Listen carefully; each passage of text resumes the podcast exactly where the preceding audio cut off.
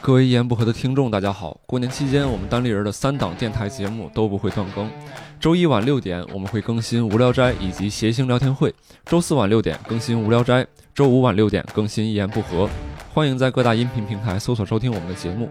本期内容是我们的单口明星谈，如果你有其他关注的单口明星，欢迎在下方留言告诉我们。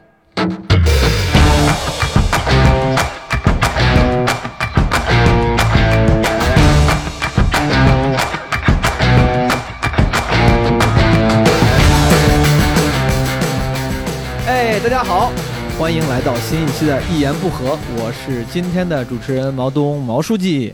今天呢，我们来聊一聊关于这个一个单口喜剧演员叫安东尼·杰塞尔林克，哎，安东尼·杰塞尔林克的一个。对，聊这个对我们对于这个演员的看法啊。然后今天请到了三位非常这个优秀的嘉宾，他们本身也都是很资深的单口喜剧演员。我们来一一介绍一下，对吧？非常资深啊，干了一二十年了啊。对，第一位啊，第一位是我们今天这个四位嘉宾的一位女性脱口秀演员，自我介绍一下吧。哎，大家好，我是英宁。还有，哎，大家好，我就是童梦楠。还有最后我们的，哎，大家好，我是博博。哎。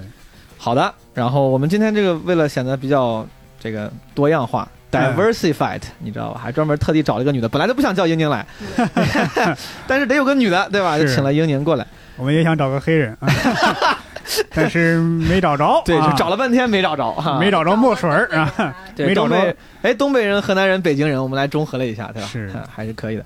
然后今天聊这个单口喜剧演员呢，啊，英文名叫啊 Anthony Jeselnik。然后中文呢，有一个有有一些人给他起了一个昵称，叫安东尼折寿孽。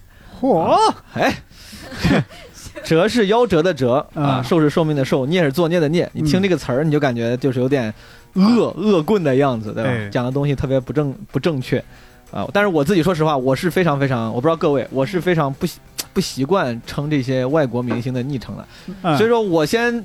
先提前说啊，先跟观众说一声，一会儿我在节目里面我会称 Anthony Jeselnik，就是叫英文了。嗯。啊，不管是他的名还是姓，嗯，你们要是觉得装逼，可以屏蔽一下我的我的这个英文。但是我 我是不习惯叫中文那个什么折寿念，我我挺不喜欢这个，我挺不喜欢那种给国外演员起昵称这个。这个这个没有办法，因为这个东西它方便传播，就好像那个，就那个那个谁那个那个古大白话，他把那 taco 就 taco。就翻译成墨西哥煎饼。对对对，反正我都我都不太习惯。反正我们就就聊这个 Anthony Jeselnik。嗯。然后在聊之前呢，我作为主持人跟各位听众简单的介绍一点背景信息。行。然后这一期呢，我各位听众现在有个心理准备啊，因为我们几个单口演员聊另外一个单口单口演员，可能会聊的稍微专业一点，不像之前。稍微内部一点，稍微内部一点，对吧？我们也不专业，但是会显得就是我们会尽量显让显得让自己专业一点，然后就会有点内部，因为大家平常听的一言不合聊个什么童年呀，聊个什么电影啊，嗯，大家都也都看过，都都比较好接受。然后这一期呢可能会稍微内部一点，但是如果你没听过、没看过这哥们儿，我也希望你就是不要觉得这一期没啥意思，因为我们会尽量聊的拓展一点，对，深入浅出，并且会连一堆就是。拓展的各个其他领域都能聊进来，所以大家不要太有距离感。然后 Anthony Jeselnik 这个人呢，他其实相对来说算是个新人演员了，对吧？他其实他做的他他跟那些很有名的，比如路路易 C K 啊、Bill Burr 这种比起来，他其实相对入行比较比较晚了。嗯啊，他他比较出名了，他是从那个吐槽大会吐槽大会出名的，吐槽大会那是二零一一年出的，川普的那一期。二零一一年到现在一共也没超过十年。对啊，然后到现在也不过出了三个专场。第二个三个，他一共出了三个专场，第二个专场才火。第二个就是那个最有名的《Thousand Prayers》啊啊，四哎三个还是四个？最少是三个，四个，可能是四个，四个，四个，好像是四个。呃，这个哥们儿呢，他是以什么著称呢？就是以暗黑和恶毒的这个风格著称。如果有人看过我们单立人另外一位非常优秀的演员叫周奇墨，在一个那个软件 App 叫看理想上开的一个十大单口喜剧专场的课，你会发现有一场有就是有一节课。专门是讲安东尼的，对的，就是介绍这个安东尼，呃，安东尼，他们当时中文名我叫啥了？杰塞尔林克。然后，呃，他当时给的那个标签叫恶毒喜剧，因为他把暗黑喜剧这个标签分给了路易 C K。嗯，呃，这哥们儿呢，他就是讲的东西十分的不正确，嗯，我都不太好好意思用政治不正确，总感觉有点敏感，就是十分政治不正确。就是如果你了解美国文化的话，有个词儿叫 P C，Political Correctness。就是他特别的不 PC，不不够政治正确。对，呃，什么强奸、娈童、种族主义、乱伦，就这些题材，在他的段子里面都是随手可见的。对，而且他特别不介意故意的去展示自己这方面的恶趣味。嗯，然后他的表演风格呢，被人认为比较老派，因为他最早刚出道的时候讲的几乎都是 one liner，对，就是一句话笑话。嗯，然后他自己自称他他，但是他们 one liner，我倒反反倒觉得咱们自己这个演员经常用这个词儿。我后来看了一些他的采访，嗯，他自己管这个叫 monologue joke，啊，就是就是啊 monologue 也是一句话的吧，就是那些 talk show 里面，嗯，主持人会说说一个前提，然后吐一句槽。当时他帮好几个那种深夜秀、脱口秀节目当编剧，他特地的要求就是你不要让我写那种长的吐槽。他说我只我只写 monologue joke。本来他说有一个有一个节目给他的那个给那个所有编剧的指标都是写三个 monologue joke，就是一句话笑话，嗯，再写什么几分钟的那种故事型吐槽。嗯，他说我不，他说你就我干脆给你写二十个一句话吐槽好了。哦，啊，他是比较擅长这个的，所以说如果呃听众朋友里面有人听过类似的这样的风格的演员，你就会比较有印象，就是特别短，然后说的时候呢，呃。通常是面无表情的，虽然那个 one liner 跟 deadpan 就是冷面笑匠是两回事儿。其实现在国内像这种 one liner 的风格的演员很少，很少。在咱们身边，我感觉到是没有的。对，很少。咱们一会儿可以聊聊具体聊一聊到底为啥。对啊，然后呃，大概就这么一个背景信息。然后大家如果感兴趣的呢，我们几个人虽然对他都是有各种不一样的观点，有人很喜欢，有人觉得哎有有这不不是那么优秀，但是我们都至少都是觉得值得一看的，对吧？还是值得一看的。所以说。听众朋友们，如果有兴趣的话，在听之前或者是之后，可以听之前，因为咱还没讲到嘛，还没有涉及到剧透。我们这次聊，我估计多少可能会有点剧透吧。聊到哪些段子内容，对，所以说你要很敏感，那就别往下听了。你可以去找来这个视频先看一看，B 站上也会有，网上会有。是。然后我别的就不多说了，咱们就开始聊这个 Anthony Jeselnik。然后我们几个几个今天几个主播的感受，我想先问大家一个问题啊，就是。这个人你们大概是什么时候接触的？你接触之后印象是什么？然后为什么？我先问英宁吧。好好，我就是去年去年一九年才看的，因为我是大概一八年呃中呃中旬的时候，就是六七月份才入行吧，大概那个时候。然后那个时候大家不都说要多看专场吗？嗯。然后我就找找了大概那个时候 B 站上还没有很多人在传，我就找一些国外演员去看，看了之后。看那个安东尼的时候，当时就是看他的那个就是 Thousand Prayers 那那个专场，对吧？中文叫我思我导。我当时是一口气儿看完的，我觉得哎呦特别过瘾，当时看完了。但是我当时感觉怎么就过瘾了？嗯，当时感觉他的喜剧技巧倒是没有多复杂，就是就是刚才说的那个 one liner 嘛，就一个前提，然后后面可能就是一个很简单的预期违背，是吧？但是它里面涉及的题材。当时在我感觉就是说，可国内肯定是没有人讲了，就是还能这么讲，对，还能这么讲，还能讲这个题材，还能这个题材这个角度还能这么讲，我当时就觉得挺过瘾的，嗯。而且应该你觉得应该也是好笑的，对吧？嗯，对。但是其实有你前面段看起来还好，后边段有的他的一些一些梗，你可能会有一点猜到。但是不完全不影响他整个这个专场的那种感觉，我觉得对我来说其实有影响，是吗？莫南啊，莫南 对，我应该我第一次看应该是一六年或者一七年的时候，我记得特别清楚，我是从蛋总就李诞，嗯。啊，他微博上他当时转过一个这整场的一个视频啊，然后我也是这个对，就是这场对，然后我就给看了，但那会儿我还没开始做单口喜剧，嗯嗯。我当时和英宁的感觉差不多，就觉得很新鲜，然后就感觉，呃，一个人是能够在舞台上这么肆无忌惮的表现出自己如此恶毒的一面，然后我觉得特别帅。然后，呃，安东尼·折寿念，我觉得他有一个。呃，挺让人觉得酷的一点就是，首先他长得帅啊，是真的。然后其次，他的舞台的风格对也是那种比较帅的啊。其实大概在我呃讲单口呃之后有一段时间，其实我学过他说话的节奏啊。对，大家可能比较熟悉我的，就是一大演员朋友可能知道我有一段其实说话很慢，特别慢，对对。然后其实那段时候，呃，有一部分是。不知不觉受到折寿孽的一个影响。嗯，对，呃，我感觉他的那种说话的语气啊，甚至他的步伐，就是他，大家如果要去看他的专场的话，感觉特别，你会感觉到他的脚步是很帅的。对对对，就是他在舞台上那种踱步的感觉，就一步一步非常缓慢的往前走。他穿个皮鞋，然后你觉得就很帅。然后他拿麦克的方式很帅，对，他就拿在他只是拿在那个麦克的底部，然后让人感觉。特别的轻巧，然后在讲的时候，然后他的这种语气，然后很慢，然后他由于是讲 one liner，所以说他即使慢呢，他的每一句话你会觉得他的节奏，然后他每一个笑话他想了之后，观众会给他的反馈，嗯，你会感觉他他的节奏特别的好，嗯，然后，呃，我在讲了。大概半年多一年的时候，随着我对单口喜剧理解的深入，嗯，我也会发现，就是安东尼·哲寿涅他自己的一些局限性啊。当然，他肯定是比我们从事时间都长多了。但是我，呃，自己是感觉到他其实是有一些没法突破的东西。对我感觉他自己把自己给限制住了，然后是有一点遗憾的。在这个之后，咱们可以再继续说。嗯，可以，波波老师可以先说一说。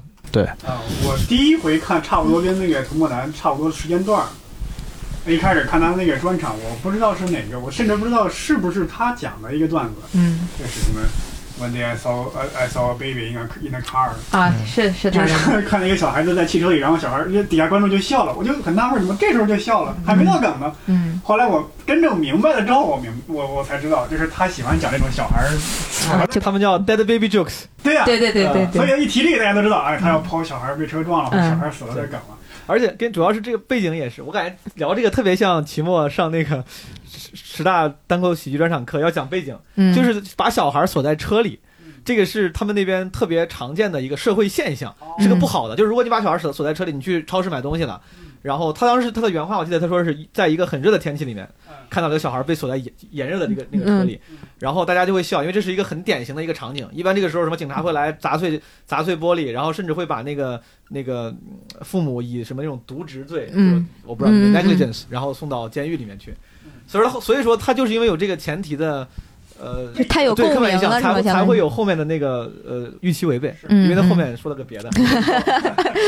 然后，但我真的对他印象深刻的是，第一次就是在那个吐槽大会上，啊吐槽创啊，因为我这个人很喜欢创。啊，真的吗？哎，你应该是单单口演员里面，全球单口演员里面为数不多的这个。我是他的坚定的支持。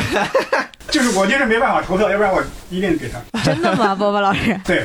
哎，咱聊这个吧，咱先别什么什么接受 link，别聊接受 link。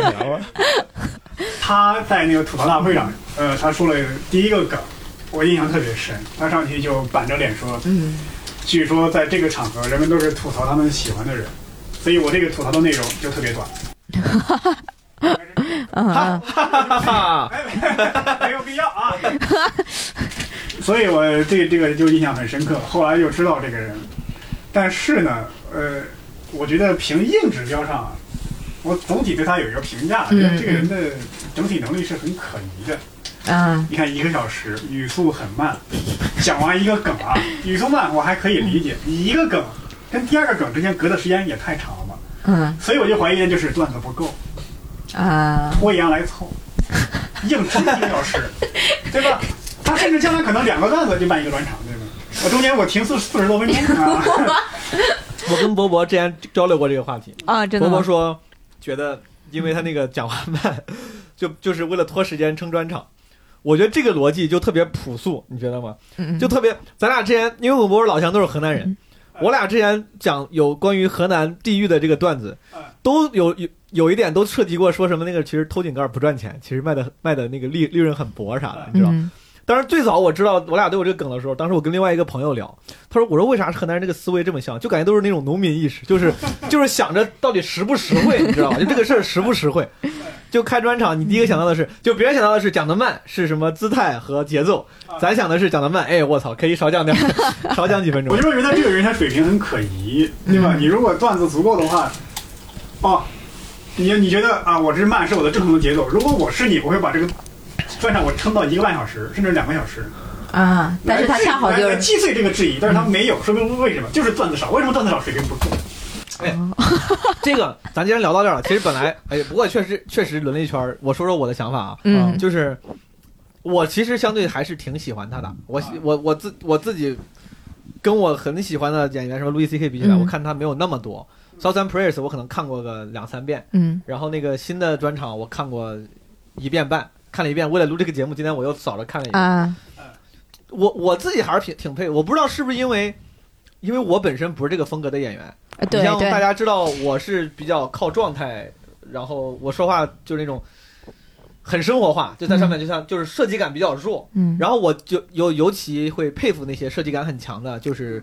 惜字如金、字字准确的演员，你像莫南跟博博，我觉得都是偏这个风格的演员。就你们自己也是那种，就是设计感，然后包括那个语句都很精炼。对，然后我安安东尼绝对不一样，哎，是不太一样。但是我自己的风格不是那样的。然后我就感觉这种 one liner，或者是叫安东尼的话，他叫叫什么那个 monologue jokes，就是从创作上讲，就是很简单的得预期违背，一句话一个梗。然后刚才英宁，我就英宁说，就是虽然预期违背你觉得很简单，但是我反而不这么觉得。我觉得他的预期违背都很脑洞很大。他他的预期违背其实挺高级的。就是你说你说你要是就抱着一个咱创作者同行之间看，说哎，让我猜猜你下个要说啥，会不会猜到？我估计多少你也能猜到几个那个。但是是平心而论，如果你作为正常观众，大部分情况下他那个脑洞真的还是挺大的。是是的。而且他的很多那个呃预期违背，他他们叫他叫双关，他叫 misdirection，就是误导你。他那个误导有时候他是好几层的，嗯，他有时候那个他抛了一个梗，你以为到这儿就完了，对对，后半句又不一样，是，就是他一层加一层。我其实觉得这种创作上东西其实没那么简单，其实没那么简单，对，知道没那么简单。尤其是呃，因为毕竟是一个专场，嗯，你确实是有一定套路可循，你怎么在观众已经听了你好几个梗，观众差不多已经熟悉这个套路之后，还能给他们以新鲜感，这是很难的。你一开始可能只比他们多走一步，后边你就得多走两三步、四四五步，甚至你可能就往上蹦，你从二维变成三维了，就都有可能。嗯，那这又又有一个问题，观众反应会越来越慢了，因为总有些人是跟不上你的节奏的。嗯。呃，我 我就觉得，其实他他的梗有的时候留留一段时间，可能是也是让观众去反应。我有的时候我在想，会不会这？因为有的时候双关梗，你看咱们如果说比较说一个很浅的梗，或者观众可能立马就有就有那个效果就反馈，但是他这个就会很深，有的梗就是很深，而且还有那种双关，双关完里面还有双关的那种梗，就会让觉得，反正我当时看完之后，我就越品就觉得，哎，挺有意思。留时间给那个录音师放罐头笑声。其实，哎，他们真的有吗？很不喜欢他，我。哎，真的有吗？他们的专场录完以后也会放？不会吧？不会，会吗？听我们圈子里一位老前辈说过。我我我是之前在网上看过类似的那个，就是也是文章啊，讲国外录专场。就像咱现在有时候有些那个国内的录专场，有时候已经采采用这种，就是台上演员这个是一个声轨，然后会有几个麦就单独采现场声嘛。对，然后就叠往上叠。对他们可能会有一点点这个。咱们说像是作弊，就是可能比如笑声没那么大，嗯，但是我正好我就把那个几个麦踩的现场声加到一块儿，就显得好像比较大啊。这个可能算是一点点错觉，但是应该都是同期声，他们应该好像用的至少都是同期声。我听说是这么听说的。国外是有那个听一位在美国生活过的啊哦，他说的这个这个名字可以剪掉啊。好，呃，就是他说的，就包括那个那个 humanity humanity 那个 Ricky Gervais，就 Ricky Gervais，他就他就用过。哦，明白。其实我刚才听毛书记讲，我们俩感觉是，我其实觉得，就我第一次看他专场之后，我就跟小武小武老师去交流了。我说小武老师，你看没看过安东尼的专场？我说某些时刻，我觉得你们俩特别的像。我当时看完以后，因为我也很喜欢安东尼嘛，就是当时看完，我觉得特别爽，因为我是那种舞台上没法就是做成这种。这种包括这个风格的 这种这种风格，或者是去做这些素材的处理的，所以我就听完这些东西，我就觉得是对我一个很新鲜的刺激。是。然后当时我跟小武老师交流的时候，小武老师就是有点偏冷面笑匠的那种感觉，对吧？安东尼还走两步，你知道吗？小武是定着都不动。我记得咱一八年有丹尼尔跨年演出的时候。我俩是舞台上唯一一动不动的两个人。我是因为腿瘸了，我动不了。小五是真的，当时这是我妈，我妈后来看完之后，当时我妈在现场看完之后，她说：“今天你们这十几个演员，就你跟那个女老师一动不动。”我说：“我是动不了。”我后来问小五，我说：“你是就是特意设计的，就是你这个风格 deadpan 你不动吗？”他说：“不是。”他说：“我一上去就因为紧张就被定住了，我动不了。”就是，其实你会发现。折寿聂他的很多段子特别像是微博段子手写出来的段子，因为他是很短、很简洁。我刚才还看了一下他那两个专场，我大概数了一下，他基本上没有一个段子能够超过三十秒到一分钟，基本上他每个段子就是这么长，然后他马换马上切换到下一个 topic，然后就是是这样，就是他这个。段子，如果说我从一个从业者现在的角度上来分析，我觉得他有一个问题，就在于观众很容易对他的段子产生疲劳感。嗯。啊，因为他等于每一次都是在预期违背，每一次都是预期违背。然后，当然就是所有段子的本质都是预期违背，但有些人的预期违背的痕迹不会那么的重。有些人的预期违背是靠情绪，有些人的预期违背是靠语言上营造一种陌生感，但他永远是靠转折来进行预期违背。对，就他老觉得别人以为好像他在关心他的父母，没想到他想搞死他的父母，叫永远关心那个孩子，搞死那个孩子，关心那条狗，搞死那条狗。嗯，就是观众到后期会越来越容易猜到，我知道，不管你前面说的有多么的善。那我知道你最后呈现的一定是那个一成不变的恶，嗯，等于说他在做第二个专场的时候，很多人并不是因为他第二专场没有第一个专场好，我觉得就是因为大家习惯了他的套路，他在和第一个专场从套路上没有任何的精进，所以说，就如果说我是折寿聂，其实我想过，我会想在我第三个就是下一个专场上，嗯，可能是呈现出我人性中的善，因为我觉得安东尼折寿聂他。太把自己圈在这样一个恶毒的喜剧人的这个圈子里了，他我相信他本质上，他作为一个人啊，作为一个活生生的人，他其实是有善的那一面的。嗯，但是他肯定有，肯定有，这我估计应该是肯定有。对对对，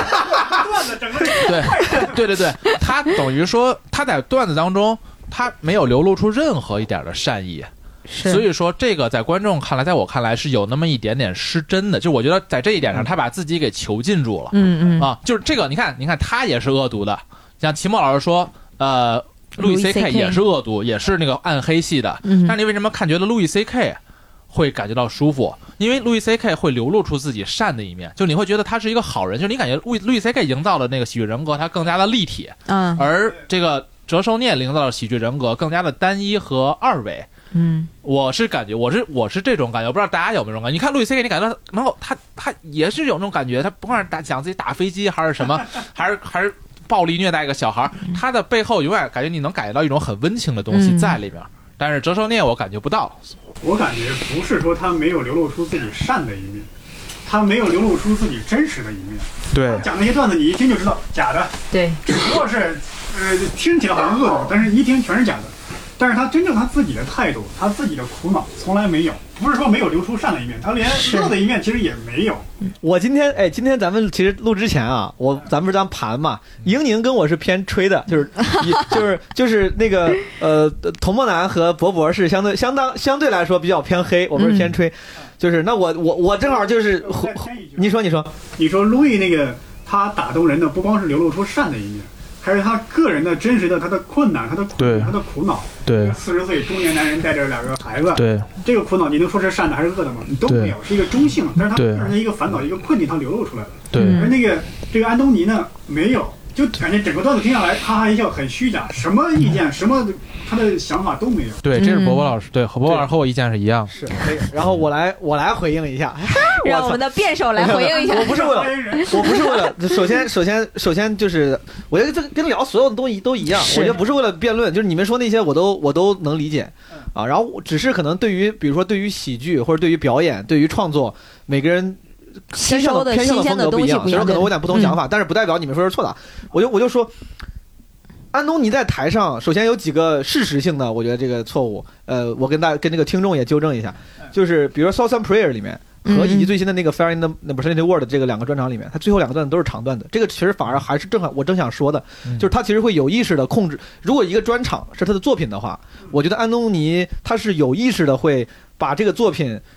为了就让这个作品能够尽量避免你们说的那些那些问题，比如说一直讲 one liner 让大家产生疲倦，让大家觉得哎更容易预料。他其实每他其实用了很多方法来控制观众预期和调整节奏。比如说有一点我当时他就特别想聊，他其实有点像他有方法有点像卡姆，你知道啥吧？嗯，他老夸自己，且老是自己评论自己的段子。讲完之后说，哎，这个不好笑吗？这个我给这个段子写的特别好。你看这个段子，我本来是要干嘛干嘛，但其实我干嘛干嘛。他会评论，然后他评论的时候特别好笑，他会跳出来，然后就是他会靠这个来调整观众的节奏。嗯。第二个是这他这两个专场，前面两个我真的这是我我就不不装逼了，因为我没看过，没没有完整看过。后面这个 Southern Prayers 跟这个那个 Fair in the Maternity World 这两个专场，他都是有意识的在后四分之一会讲长段子。而且那个《Southside Prayer》里面，他从大概后三分之一的时候，四分之一、三分之一的时候，他说了一句：“他说之前我讲那些都是假的，都是为了图你们一笑。”他说从现在开始，他说从这个时间点到我专场结束，我说的每一句话、每一每一个事儿都是真的。嗯，然后他又讲了一堆。就是后面就真的就很像叙事了，他把他讲了一堆自己真实的负面情绪，鲨鱼的那个鲨鲨鱼的和那个呃怎么那个秀被 cancel 了，然后人们怎么给他给他寄那个恐恐吓邮件啥的，然后又是一个强的反转到最后。对对，他他可能是在这个专场本身节奏上有个反转，但是我觉得他他是展示了自己的能力，能够驾驭长段子以及讲真实的负面情绪。他后面讲真实的负面情绪的时候，我真的我我反而最喜欢的是就是他他讲那部分的时候，他当时讲 Twitter 上。我是我导那个 Southern Prayers，他他其实所有人都诅咒他死嘛，所有人诅咒他的父母嘛，然后他说你可以诅咒我，但如果你想诅咒我的父母的话，太好了是吧？然后最后一个 even better，对。然后 Southern Prayers 其实他讲的是前面一个讽刺，倒不是这个，Southern Prayers 讲的是大爆炸那个，对，波士顿大爆炸。波波波士顿大大爆炸的时候，说好多人就是会在 Twitter 上表示那个哀悼。马拉松那个 Southern Prayers 有点像咱们中国网民在微博上发那个蜡烛那个表情。嗯嗯嗯。然后他当时讽刺这个的时候，我就觉得哇，这个洞察真的很厉害。就是他他那个专场，我觉得好就好在，他一方面展示了自己文本的预期违背，就用莫南的话说，就是就是微博段子手的这个创作能力。对。这个创，但是我觉得微他把这个给拉长了，对，然后进行了一个到最后，然后。这是一个大的反转，对，就是微，我很喜欢那一段。我觉得微博段子手的创作能力，我不知道各位，我自己一直也是挺佩服的。就是包括咱们房间不是老流传之前那个微博有很有名的段子手银教授，对，是跟程璐他们之前一直搞那个一一起搞。搞那些线下脱口秀的，后来发现这哥们儿就发现自己的那个文本创作能力更强，而不太擅长表演。这哥们儿就就专职做微博，现在微博很很有名的那种搞笑大 V 嘛。对对对，就他的创作能力，我是很佩服的。我是反正我不知道你们，我是我是不行。东哥这点说的特别好，就是我最近也意识到了，就是。一个是段子手，就你写段子的能力，文本段子能力和你表演的能力，这是完全不同的两种能力。是，就是很多单口喜剧演员会看不上那些写文本的那种段子手，但其实大可不必。嗯，就是两种创作对，这是两种两种，就人家可能不一定能讲的像你这么好，但你如果给你讲你写的话，你也写不了人家那么好，你写不了那种转发一两万的非常精美的那种好的段子。咱们靠表演和呈现，可能能让整个演出不错，但是他们的文本就是 monologue jokes，他们可能又写的很好。对，这也是为啥我觉得，就是这是为啥我要吹这个安东尼，因为我觉得他他不仅能写出来，而且写的比大部分人都好。嗯，同时演的时候，他能够通过自己的节奏、表情、语气，对种种东西来控制你，让你觉得这个表演也好笑。对，甚至放在一个六十分钟的表演里，你看到最后你都不会觉得无聊。我是不会觉得无聊。我看到最后，他中间会跳出来评论一下，装个逼，夸夸自己，说自己多牛逼，然后讲着讲着又说好，后面我要开始讲真事了，讲着讲着还要再吐槽一下。我觉得就是他能既既能写又能演，我觉得还挺难的。就比如有些人就是只能做微博段子手，叫做不了线下啊。对对对，张文啊，林教授当初也表演过，呃，表演过，说好像是表演的不是很理想，是吧？呃，理不理想我不知道，他回去之后就掉粉了。然后还有你说那个能写又能演那个，说实话，嗯，这个 monologue jokes 它是有这个套路可循，是对，呃。鄙人不才啊！参与过一些线上的一些节目，说实话呀，这样的梗啊，我一个小时能写十个。哎，我特别好奇。一个带烂的前提啊，当然这个十个不能说每个质量。一分钟之后带烂了，你一个小时他妈写了十个，不能说每个段子质量都很高啊。那其实这说实话是是不是难事哎，我我挺好奇，这种一句话梗是先有的梗再往前找，还是先先有先有前提？一般情况下啊。我们都是根据新闻来写这个段子。嗯，新闻这个段子之后，你会有各种发散，你能从这个事儿扯到这个事儿，能从创部扯到希拉里。一旦你从创部扯到希拉里，中间稍微一变化，观众就会笑。嗯嗯，如果你是个名人的话，就更好。我我之前看过一些国外那些教你怎么搞喜剧、写 jokes 的书。嗯，就是你发现就这种短的笑话，咱们叫 monologue jokes，他们叫 jokes。嗯，如果你如果不是这种 one liner，是个稍微比如说这个几分钟的你的那个出戏式的故事，国外有时候会用一个词叫 bits，就是。My bit，一个五分钟的 bit。所以说，一般国外那种老比较老的讲讲怎么写 jokes 的书，嗯，其实教的全都是这种怎么写 one liner 啊，怎么写一个前提，然后让人然后找一个同样类似但可以不同解读的前提，导出来一个梗啥的。你看那个 S L 有个 weekend update update 那那那个环节，嗯，就是每周那个新闻，然后写成那个段子，你把那个。每一季的新闻段子全扒下来，整合整合，也能凑出那个安东尼那个专场，而且可能比他那个。对，然后，然后，我我这点我说实话，我是不同意的啊，我不同意，不同意。但是这个无所谓，我因为我自己，我我自己也是个算是个单口演员新人，呃，小学生，我自己也上过台，也有过表演经验，也有过创作经验。我是觉得安东尼的那个表演跟创作。我都觉得不是轻易能达到的，就哪怕有人把那个那个同样的稿子给到咱，我说给到我吧，嗯，然后你让我上去讲，我不一定能讲成那样，就是能变出来那样。他他每个段段之间，包包括停顿，包括跟观众互动和自己跳出来，自己评论自己的段子，这这个真的是还是一个挺挺有特色的一个路数。那个前前段时间就是就是来来中国搞巡演，那个教主还去看了，那个人叫啥来着？胖胖的。胖胖的啊，他讲的讲的笑话特别特别干净，是不是？讲那个讲吃的那个啊，就就那哥们儿，完了，咱们这什么一点都不专业，业界的人一点都不知道。就这哥们儿，这哥们儿他的特点也是讲着讲着会跳出来评论自己，他会模仿观众的语气评论自己的段子，然后这是他的一个特点。安东尼·杰特林克他经常会说，他他比如说两他两个两个专场都是讲完第一个场，他说讲完之后大家开始笑，笑完了他说他说这是史上世界上。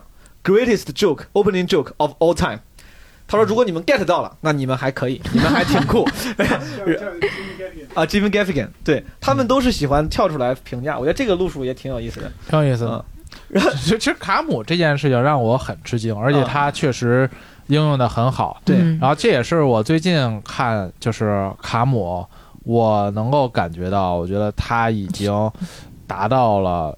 比较高的一个维度，就很高的维度了，在我看来是啊。说实在，我就是我觉得可能很多演员对卡姆的感觉还停留在他可能只会跟观众互动啊，不会说段。但其实我最近看了，因为他奇葩说的那个，然后以及他吐槽大会的和他那个最近脱脱口秀大会的，我会感觉到很吃惊。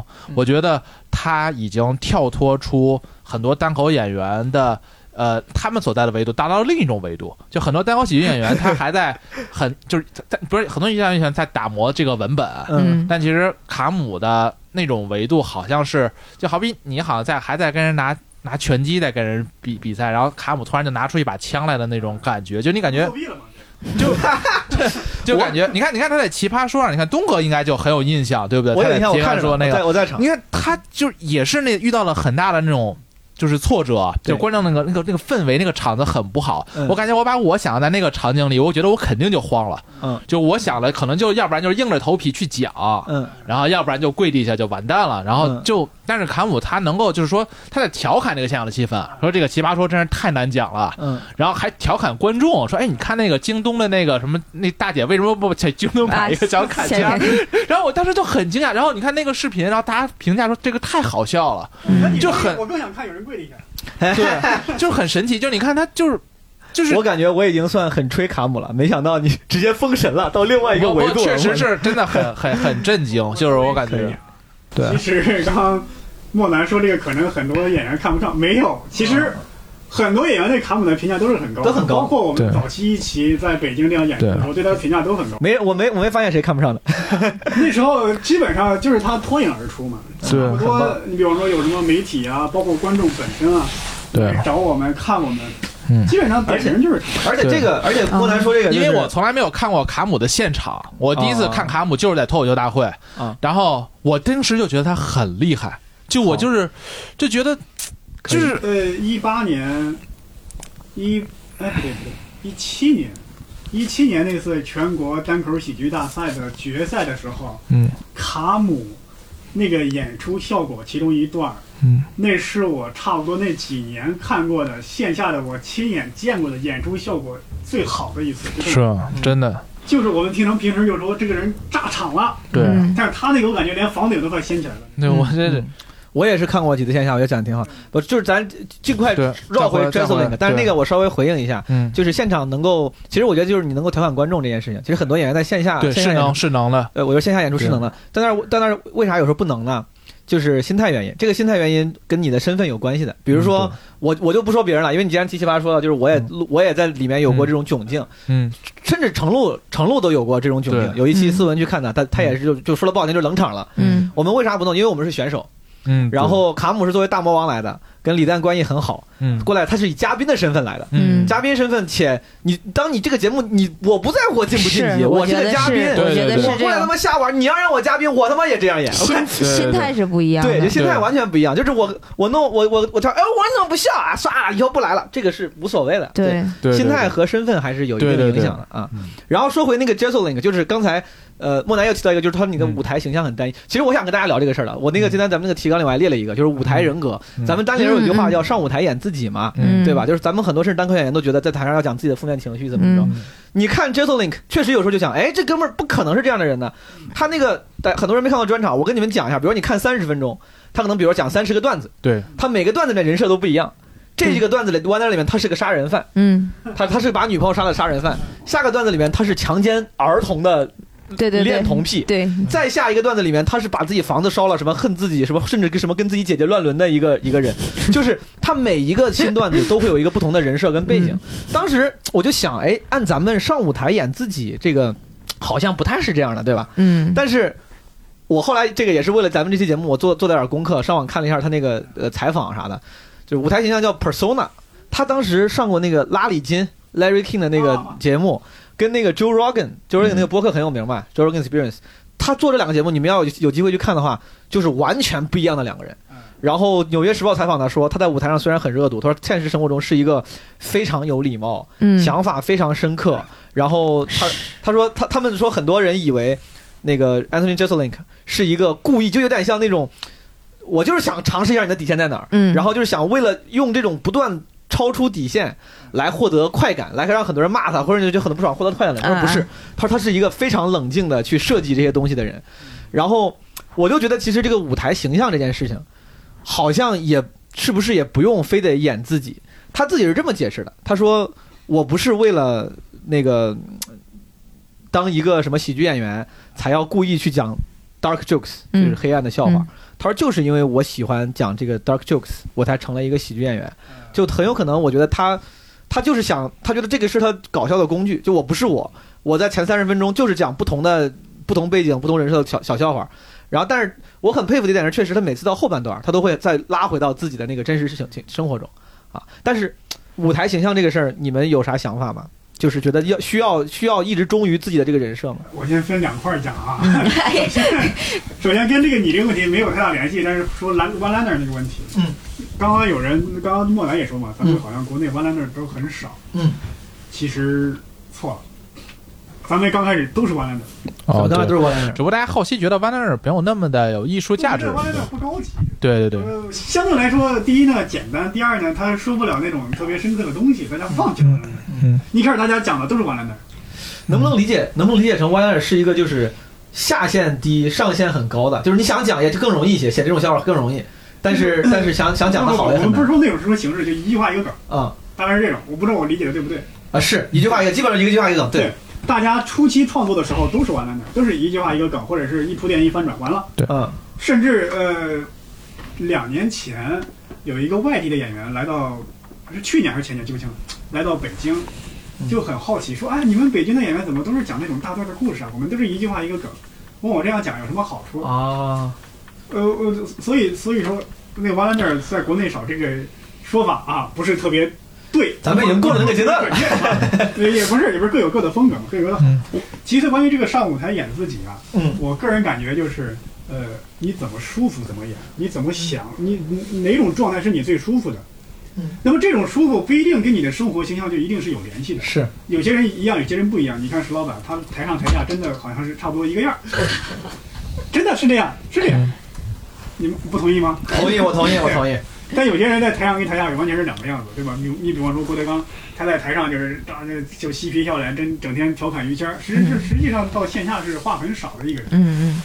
但再延伸一点，包括鲁迅，你写文章什么如如匕首如投枪，对吧？特别深刻，特别犀利，特别刻毒。但是呢，他在生活中也是一个很 nice，对人古道热肠，很热心，很有耐心的一个人。就是你怎么舒服怎么演。对，所以说我我也是同，所以说我我是觉得他在舞台上如果演，感觉好像不是自己的最真实的人格啊，我觉得没啥问题的。我之前是这么给自己开解的，因为我在台上，我是那种状态稍微外放一点的，然后我在现实生活中。我不知道，就有时候，就比如我我在上我上我有我有全职工作，我上班的时候大部分时候吃饭都是一个人吃，我跟同事说话也不多。我在想，我说我是不是在台上故意装疯卖傻，博得观众的喜欢？但我后来想想也不是，就是那也是我真实人格的一面。就是大家也都见过，就如果我聊得开心了，我就是那么神经病。是，我觉得舞台形，我觉得舞台形象就是你无数真实形象的一面而已。就是你有很多个形象，然后我觉得就是。你在网，你在那个台上，就是 Jazz Link 表达表演出很多不一样的形象，是不是说过于单薄？我倒觉得，嗯，可能也不单薄。他今这句话是个杀人犯，下句话是个强奸犯，这太丰富了，我操，特特别丰富了。杀人犯跟强奸犯都是刑事犯罪。啊，对，就是就是，我觉得他他他他演那个形象其实还挺丰富的，而且他其实很多个段子里面，就是其实有很精妙的洞察。那个洞察本身是能够传递人物性格的，比如说他当时讲有一个笑话，我就稍微剧透一下，我印象非常深。他说他说那个他说我 I lost my grandpa in a Holocaust，就是理论上说的是我我在我的爷爷在大屠杀时候死了，然后后面他有个很简单很弱智的一个预期违背，他说 in a Holocaust museum，就是这就是很简单的预期违背。嗯。然后他说，然后后面他加了一个梗，他说这个但是这是个这个 museum 这个博物馆是个当代艺术博物馆。他说什么是当代艺术博物馆呢？他说，一个当代艺术、当代艺术的大屠杀博物馆跟其他大部分的大屠杀博物馆都一样，只有一个区别，就是你走在里面，你就会觉得这个东西我我本应该想到的。他讽刺的是 当代艺术那些就是都很普通，然后都是这些日常东西。当时我就觉得，其实比如这个段子本身就是他的一个观点，就是我不喜欢当代艺术，就是我我反这种装逼的形式主义。就是其实他很多段子里面那个那个观察都是带带有观点的。其实任何一个梗都是带有观点的。啊，所以说我觉得其实虽然是 one liner，但听了多了之后，其实他的人物性格也会逐渐丰满起来啊。关于舞台形象，莫南跟英宁呢，你们俩怎么有什么想法？分享一下。我我感觉好像就我认识的，比如说单立人啊，或者是一些其他演员，大部分啊，我觉得大部分我认识的可能百分之八九十都是台上和台下是两两种两种状态，都是这种。因为齐墨也很明显，齐墨在舞台上就是那种很呃掌控全场，然后然后他的每一个表演什么都很精准，然后但是秦墨可能私底下就就比较喜欢自己一个人想东西的这种。对吧？就是很多，我感觉很多演员，周围咱们很多演员都是这样，可能就是还是刚才毛书记说那话，就是舞台人格可能只是众多人格的一部分，只不过你在面对一些陌生人，在仔细听你讲话的时候，你的那一部分就被激发出来了。原来我也有朋友跟我说过，说你在台上那个样子就是不苟言笑，你在台下不是这个样子，我看 还嬉皮笑脸的。呃，我后来想想也是，我为什么在台上那个样子，有时候我也想不明白。直到我有时候回忆嘛，上班的时候，还是在游戏公司工作的时候，我们因为一个文学的一个常识吵起来了。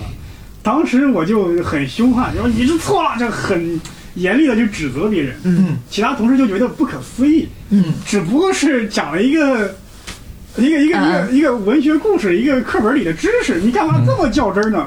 可能想了想，就是有那种书生意气嘛。嗯嗯，在台上投射的是这一部分。对，或者是你在讲不同的段子，你的情绪都是不一样的。嗯，你面对的那个当时的场景，是你整个刺激你自己的那个那一部分情绪也是不一样的。是我感觉，首先单立人这个上舞台演自己，嗯嗯呃。我自己给他的是加了一些，我就说叫上舞台有勇有谋的演自己啊，对对对，就是我觉得就这件事情，大家都是经过加工和经过设计的，嗯。啊，首先我自己的段子，啊，我也可以说就基本上百分之八十到百分之九十啊都是假的，嗯，对，都是这就是大家就 是听到情绪是真的，对对，就我可能只有百分之十左右东西是。真的，但其他的都是假的，都是经历过我的设计的，所以，呃，我也不觉得就真实有那么的重要，嗯，然后，呃，反正就是我我个人的感觉就是，我觉得喜剧表演千万不要被一些东西所局限住，我觉得这种挺重要的。我记得像我刚开始演的时候，我记得东哥还跟我聊过啊，他说：“哎，你你是不是在真实生活中你就是这么丧啊？”嗯啊，然后我说：“其实也不是啊，大多数时候也还比较活泼。”他说：“那东哥就说，那其实我觉得你也没必要把自己就一直在。”风格固定是吧？这么丧的，你还记得吧，东哥？我记得有一次在那个博物馆，就是在博物馆，然后那天就在后后台，然后大家聊的时候说过，其实这个对我的启发还是挺大的。嗯，就你会发现后面的话，我演出我在不停的在切换很多的风格，有时候我一开始说话会变得正常，然后中间有段时间话说的比较慢一些，然后后来又恢复到正常，然后可能又有时候会情绪上起伏波动会更大一些，然后有可能。自己的形象可能不一定非得是那么丧的，但有可能会恶毒一些，有时候可能会有其他方面的一些。我是特别怕把自己给局限住。就比如说，你看一个冷面笑匠，他如果彻彻底底的永远成为一个冷面笑匠，那他的戏路就变得很窄。嗯，对你像折寿孽，他永远以那种那样的语语气在说话，他的路线以后会就变成了那样子。如果他一直想体现自己恶毒的那一面，还是我刚才说的他的。段子的这种选择的空间又变得很窄，所以我其实是特别希望能够看到他未来能够有突破更多的可能性，因为我相信他折腾了这么半天，他其实自己也会发现很难超越自己，所以我希望他看到他更多的可能性。嗯，因为我心目当中我觉得最好的其实还是我很喜欢路易 C K，嗯，是因为我觉得他把人性能够呈现的更加的淋漓尽致，就是他从来不会就是把自己。限制在某一个，你看路易 C K，他有时候可以很慢的说，有可以情绪很高昂的说，然后有可以就是谈恶毒暗黑的，也可以谈很萌的，然后有时候会谈好玩的这种，他可能路易 C K 也有这种弯弯的，也有很强的预期违背，嗯，就是我觉得这样才可以成为一个就像大师一样的这样的一个人物，我就很喜欢这样，但是。对，在这边我是我当然同意，因为我最喜欢也是路易 C K。对对。然后甚至甚至安东尼安东尼安东尼杰索林，他当时在那个接受采访的时候，他说过他一度也是喜欢路易，他称路易 C K 是 Comedy God for ten years。他说有十年，他说那个路易 C K 是 Comedy God。后来有人问他，他说你之前在那个就是吐槽大会 Roast 上表现那么好，吐槽那个 Trump 跟那个查理辛，他说你还愿意回到那个吐槽大会去参加这个节目吗？他说我应该不会回去了。他说除非哪一天路易 C K 来。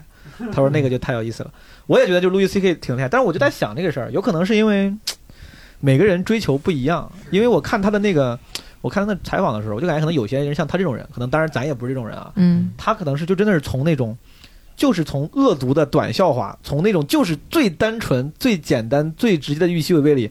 让你发笑之后，他可能能获得巨大的成就感。嗯，咱们可能是通过，你看我，我可能是通过讲故事，通过我的那个某一个表情，甚至可能某一个语气、某一个故事，让大家觉得，哎，我这个故事还挺好，或者说我这个故事，我这个叫模仿还挺有意思。嗯，这是咱们的成就感来源。可能可能对于他这个人，他可能也不是不会，也有可能就是不会啊。但是他就他 他可能就是真的，他他既然选择了一直用这个方式，有可能就是更加看重这种方式带来的成就感。因，而且我有时候觉得，咱们觉得就是你可能是不是一定是真喜欢，你就是因为这个套路好使，你为了赚钱，为了让观众继续喜欢你，你就继续使这个套路，嗯，就是感觉有点不 real，对吧？但我后来觉得这哥们儿已经是我，已经是我见过这个圈里相对来说最 real 的人了。我因为我我为啥这样说？因为那个前一段美国政治正确这个风潮，各种人纷纷道歉，嗯，只有两个人是我记得。真的是到死不道歉的，一个是他，一个是 Kevin Hart，就是就是他当时那个就是那个马拉松那个就是 tweet 他删了，但是他到到都都没都没道歉，他都没说这个字是我做的不对。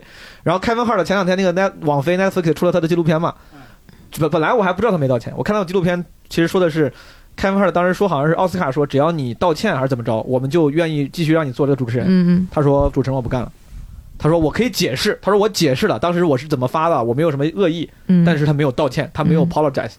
我当时觉得，其实这种人还他们知道这个是会失掉很多观众的，但是选择了坚持艺术理想，我觉得还挺牛逼的。开个话，后来道歉了，道歉了吗？他后来道歉了，道歉不止一回，好像他他好像做了很多个，他做了很多解释。他应该是他应该没有说 apologize 吧？他应该是没有 apologize。他当时是那个。呃，奥斯卡说你要是道歉，就是我们就可以让你继续当。他当时发了 tweet，写了信，他跟大家解释，我不是这个意思，我当时什么什么情况，这是我当时的什么想法。嗯，但是到最后都没有说这是我一个就是需要道歉的事儿，也也可能是我记错了。至少那个我看纪录片里，纪录片里当时他是这么解释自己的。嗯，我是看到他那个 vlog，拿手机拍的那个。啊，对对，就是那个。那个他当时就是没道歉，他解释了，他解释了一下。行，嗯。我接过莫南的话啊，嗯，首先我说就是不是每一个人都能成为大师，也不是说每一个人的目标都是大师，对吧？嗯，演的你演的挺好，有一定名气，有一定收入，这都这都已经在很多人来讲已经是很好。对对对。呃，其次我在想，就是他本人现在来说，以以一个单口演员的身份来说，还是很年轻。嗯。你看路易 C K 说过。我直到四十岁，我才对我自己的段子我感到满意。嗯，四十岁之前有一个，我不知道是他自己整理的，还是网上有人别人整理的。对，从他刚入行，从学那个海鸥叫、海豚叫是吧？最近各个时期的风格都不一样。对对对。包括那个吉米·盖夫根也是，对，吉米·盖夫根以前就尝试过乔治·卡林那样的，对，什么愤怒式喜剧，对，什么风格也都尝试过，然后到最后他是确立了这么一种风格。对，我觉得就是一个演员嘛，你得不停的探索，对，哪一种舒服你就照哪种方式演，你不能说啊，我以前我是冷面笑匠，我现在我不想冷脸了，但是为了我这个人格这个人设我得稳住，我还得继续冷脸。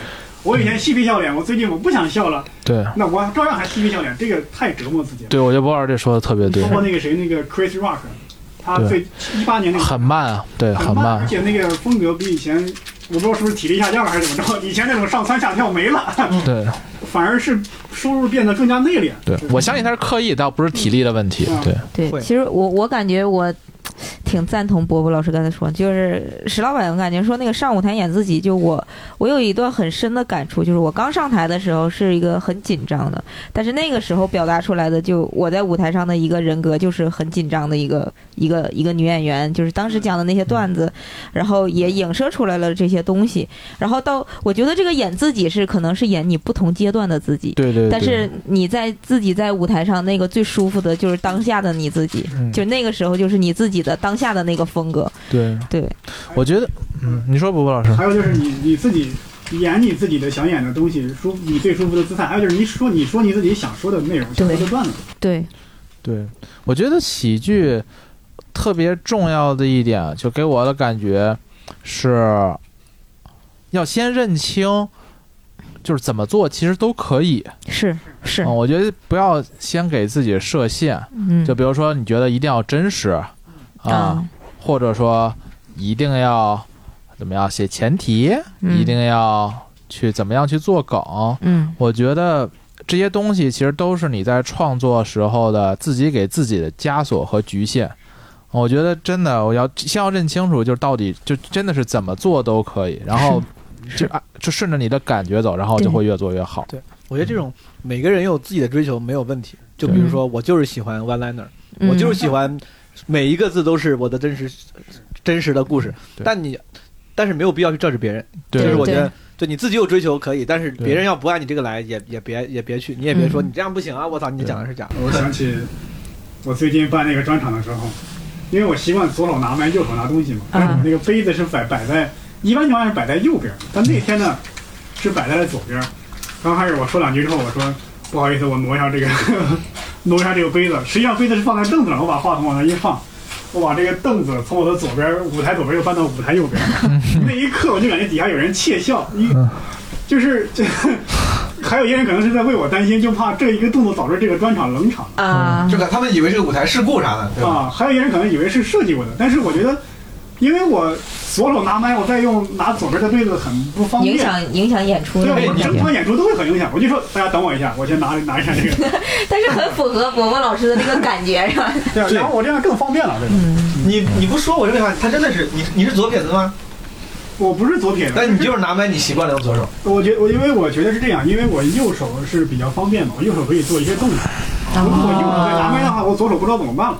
那已经是形成肌肉记忆了，这个段子。哎，他不说，我真的没注意到他一直是左手。嗯，是。嗯，我，我是我，我再说一下，就回应一下，光刚才咱关于这个，就是舞台形象真假这个，我，我是觉得要变得，就是舞台上变得很真，因为很多友商也是用类似的什么 slogan 嘛，说 find your own voice 啥的，就是，嗯，事情也没必要非得真，但是好像。就是你讲出来东西，只要能让大家有共鸣，只要大家觉得是 OK 的，就是你最后最终你服务的人是观众嘛，你服务的不是那些 critics，就所谓的评论者，就总有一些人说，哎，你这个不行，那个不行，我服务的不是你，就包不，这也是为啥很多电影制作者他不喜欢那些电影评论家一样，说你是靠我吃饭的。对吧？其实我服务的是观众，我服务的不是你。我管你喜不喜欢。然后我后来，我我之所以想那个事儿，是因为我后来听到一个词儿叫 showmanship，就是咱们做的东西叫其实就是个 show，是个表演。嗯。咱们虽然说是什么表达自我，但其实归根结底，你是你是赚观众的票钱，你是你是个 showman，你是一个，你是个表演者。就是你别他妈扯那么多，你最后你最后你就是个要让观众认可、观众买票的人。如果你要不在乎观众。你说我就想表达自己说的，我就觉得什么大屠杀是对的，我就觉得希特勒是好的，那也可以，那你就不是个 showman，你就是个自我表达者，你赚不了钱，你不做的不是 show，不是大家能认认识到。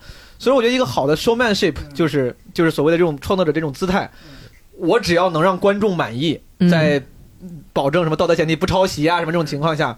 什么真真假假，什么形式，什么只要观众能满意，我这个 showmanship 做到了就行了，都是策略问题。即便你真的是大屠杀的支持者，你能你又能让观众接受，那你是真耶！对对对对对 对，只要你能让观众开心啊！哎，说到大屠杀这个话题，对吧？因为呃，折寿念 j a s o l i n k 他本身就是个老是碰那些禁忌话题的人，然后咱们既然讲到这儿了，不如不妨就顺便顺便讨论一下，虽然这是个大话题，就是关于这些禁忌话题、红线话题。大家是怎么想的？因为我先分享两个，我之前很早我就我就考思考过这个问题。之前有有其实有一次，郝宇老师在线下主持的时候，开玩笑，跟一个观众互动开玩笑，开开的有点过了啊。这个观众要求退票，这个事儿就不多说了。但是我后来因为这个事儿，我就感触很深，我都我就想，我就我觉得我想不清楚，就到底，哎，如果说你我是服务观众的，我让观众不开心了，我到底要不要退票呢？结果后来搜了一下国外这些各种前辈啊，然后行行间的这种一些说法啊，那个 Ricky Gervais Gervais 就是那哥们儿，他自己是说过这样的话，他说这个事事情很简单，他说 offense is taken not given，他说这个冒犯是取决于你要不要就是。你被冒犯，而不是我，不是我给的，对吧？嗯咱老老英语里有句话说，就是就 no offense，那个人说 none taken，对吧？嗯。就是我根本也没觉没没觉得他是冒犯。其实很多时候，我冒不冒犯你在在于你接受者，就是你要觉得被冒犯，那是你的问题。然后他们他还说了一个，他说他说哪怕你被冒犯了，并不一定就说明你是对的。就哪怕你被冒犯了，我承认你的你有情绪，但不代表你有理由有这个情绪。你有情绪就是我的错，这不一定是是我的错。然后还有一个那个呃南方公园的主创，当时我也在研究这个。难道他们说，他说这个要不然就是什么事情都可以被开玩笑，要不然就什么事情都不可以。他说 either everything 呃 is okay to joke about，either nothing is。所以当时就是我觉得好像冒犯性话题理论上好像理都能都得能讲，你不能让别人。就是有些东西能讲，有些东西不能讲，感觉这个就有点违反咱所谓的自由理自由理念里面的言论自由了。对。但是另外一个标准就是，好像就是像波波波波说的，只要你把它讲的好笑，就是咱们作为一个 showman，你得把它只要包装好笑就行了。对。对吧？这个我我我这个事儿，说实话，这个话题很复杂，已经超越了这个喜剧的范畴。如果再往外延伸，这个节目不能播了。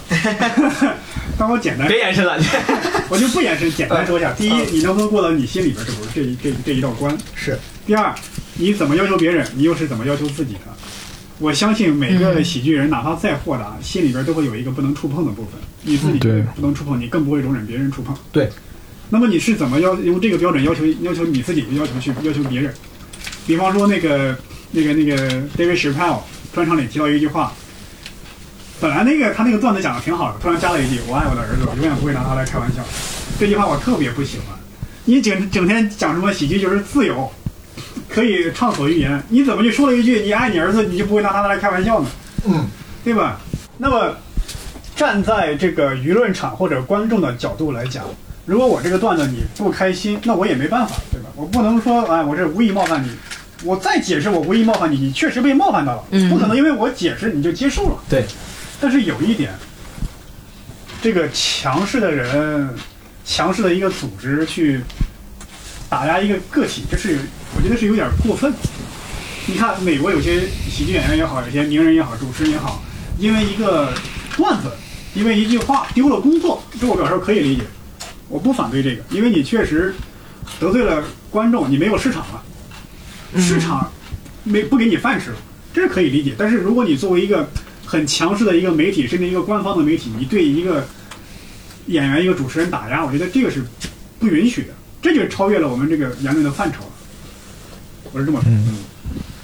但是，但是你你看，美国天天也在炒，从这个概念一直就炒很久了，言论自由。但是他们其实很多做法也其实并没有达到这个所谓的言论自由，或者是新闻自由也好，也有很多是是吧？都有禁忌。对，因为我是我是觉得，如果市场给了你限制，或者是这个民众的舆论场，你冒犯一句话，工作丢了，我觉得这个可以理解。是。但是一个官方媒体对你连篇累牍的批判，导致你这个人生活不下去，我觉得这个是。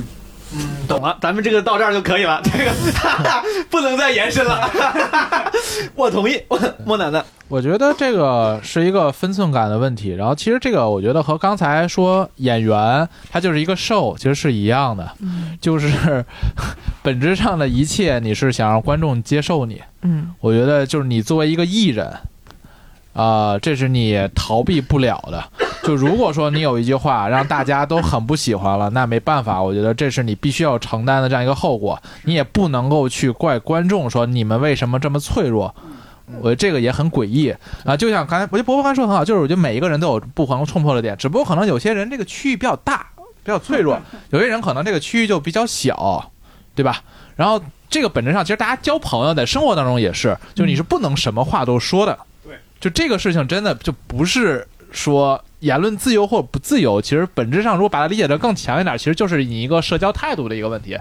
就是都说 be real，但你也不能彻底的 be real，就大家也是有所这个有勇有谋的对有勇有谋的 be real，就这对，就是你可能因为你有时候看这个人就知道有些点你是不能触碰的，比如说就是孩子，你不能调侃他孩子什么长得不好看，即即便哪怕真的不好看，就是也不行，或者谁谁你谁就是。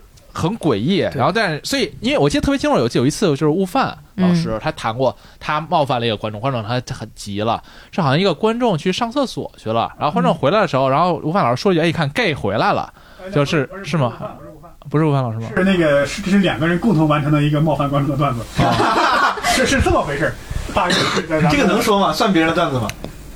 这个是我去，我这说我说的是真事儿，这就。我先讲一遍，行，不行再剪掉。行 行行，这就是喜剧演员的 be real。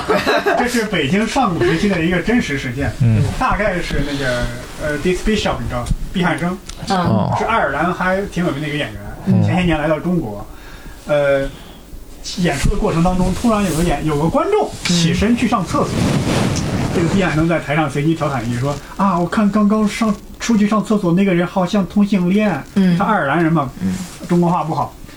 然后过一会儿呢，令狐上台了啊。这时候那个上厕所观众又回来了，然后令狐来了一句：“上那个同性恋回来了。”嗯，那个观众就坐第一反应，这叫傻逼，直接大点大没有没有，就那种用很小声，但是大家都能听见那种声音，就这样。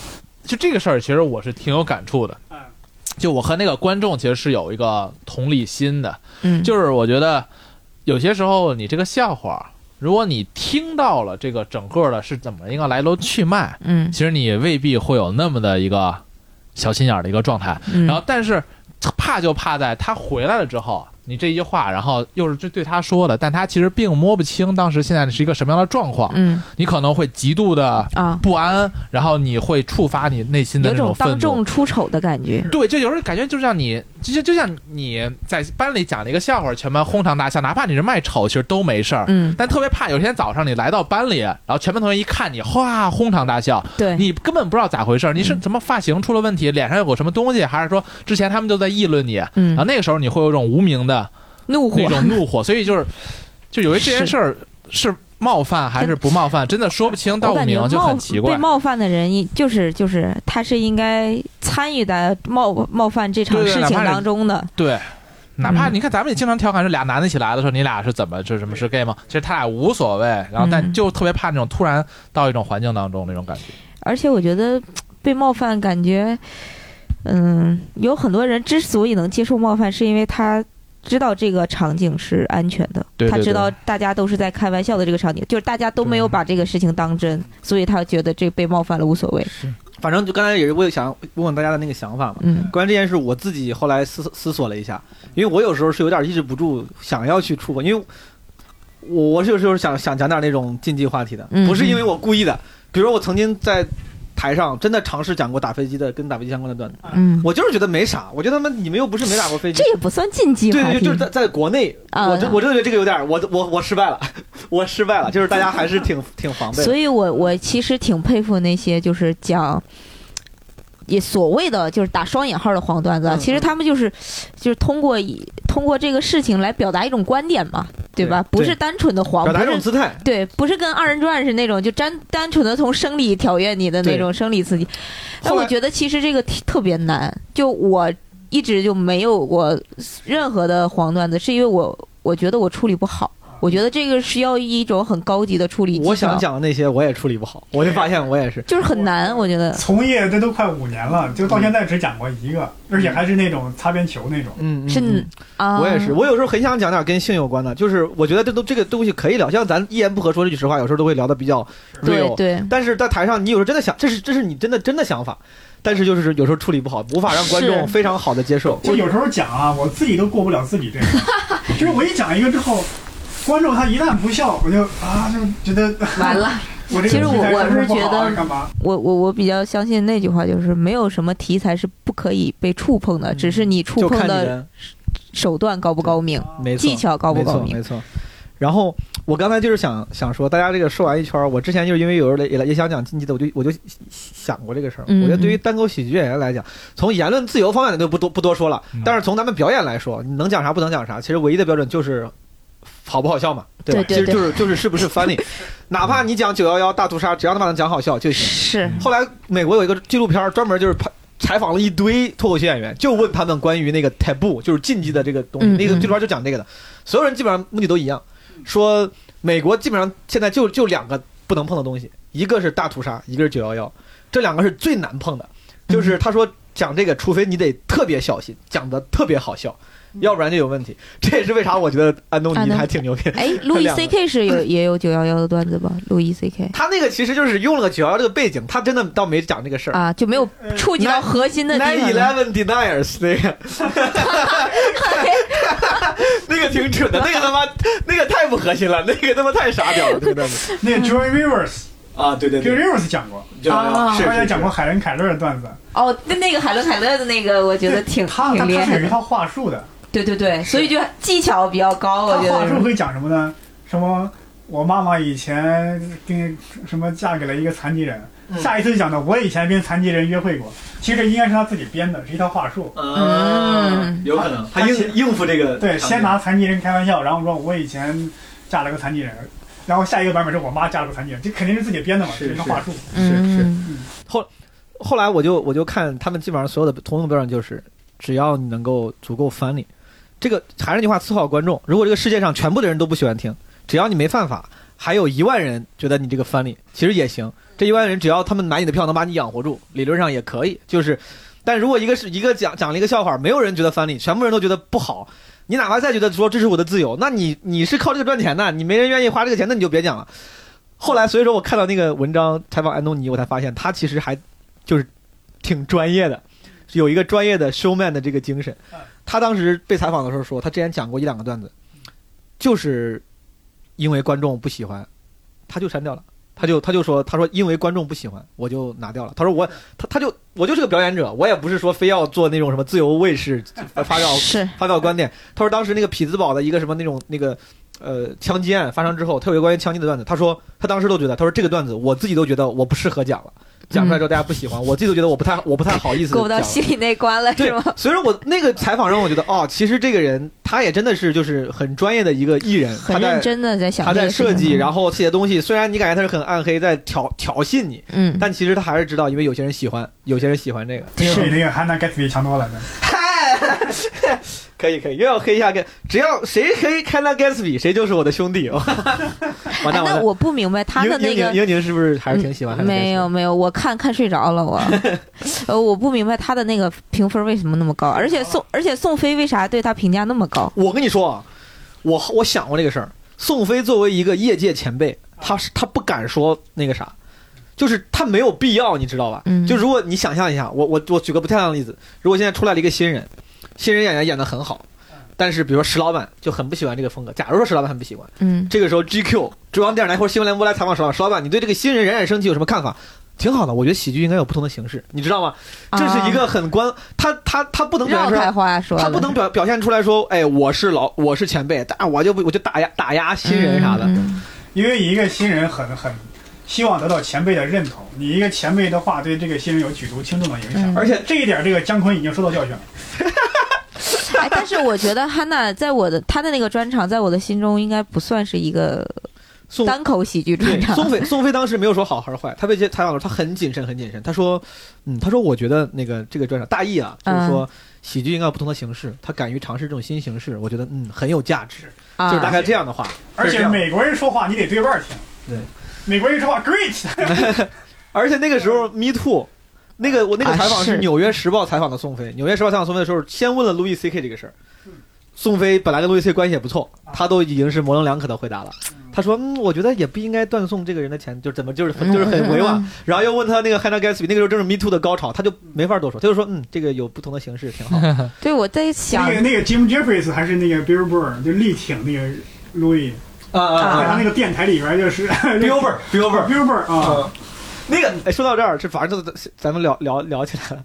Anthony Jeselnik 好像现现在啊就不太喜欢 Louis C K，他本来很佩服 Louis C K，然后前段就去年今。一九年，一九年爆爆出来，一九年年中的时候，爆出来一个消息，说路易 C K 偷 Anthony Jeselnik 的段子，然后他在，你听过这个吧？你们知道这？大概知道。你再说。对，然后那个当时安东尼安东尼在那个推特上辟谣，转发了那个文章，发了一个说是，他说这个事情不是这样的，他没有偷我的段子，他说他没有偷我的段子，当时他是要了我的同意的，我当时这个路易 C K 作为一个我非常 honored 就非常尊敬的人，能够用的段子，我很开心。句号。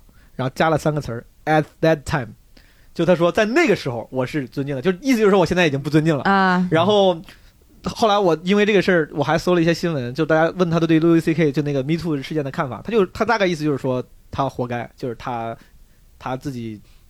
这样做了就应该获得这样的那个，但是你说这个是对他这个人品的问题，还有对他这个喜剧水平的问题，这又是两个问题了。对，是，但是这个这东西那哥们儿也没说嘛。但是我能感觉出来，他对路易 C K 的那个整个的评价好像就没有那么高了，以至于这个同刚才我说那个吐槽大会那个是同一个采访里面说，说你还要不要去 roast？他说不去了，他说除非是吐槽路易 C K，我可以去。哦，当时那个超段的那个事好像是这样的，就是他们俩同在同一个演出。演完下来之后呢，路易 C K 问他，路易 C K 应该算他大大大前辈了。嗯，这哥们儿今年今年应该是整四十，他是七九年的，好像七九年还是七八年的。然后他当时讲了没几年，然后路易 C K 跟他说说你刚才讲那个段子啊，我听到你的前提的时候，我就在猜你的 punch line，我在猜你的梗。嗯嗯。后来你讲出来的梗啊，没有我想的那个梗好笑。他说你能不能允许我用你这个前提，一会儿上台的时候试试我那个 punch line？嗯。安东尼就说：“OK，你可以试试。”他说他当时就很很激动，觉得前辈愿意认可我的那个前提。嗯。然后，据说当时他是答应当天让路易 C K 用的。嗯。然后说路易 C K 在几个月后什么佛罗里达的一个演出里还在用。嗯。这是他自己说，所以说他应该是不满的。他的意思就是说我当时给了你同意，是让你当场当天可以可以试一试。啊，没想到你 at that time 是吧？对，没想到你几个月之后还在用。他没有他没有硬他没有说直接指控路易 C K，但是他的意思就是明显嗯不是很开心。是啊，是一个就是。你看，咱们有时候演出也有这样的现象，那就是你讲了一个什么，我觉得挺好，我在台上来了一次现挂，嗯，现挂归现挂，这个可以理解，那你以后就不能讲这个了。是是，有时候国国内可能对这个的界限还不严，对，更不严了。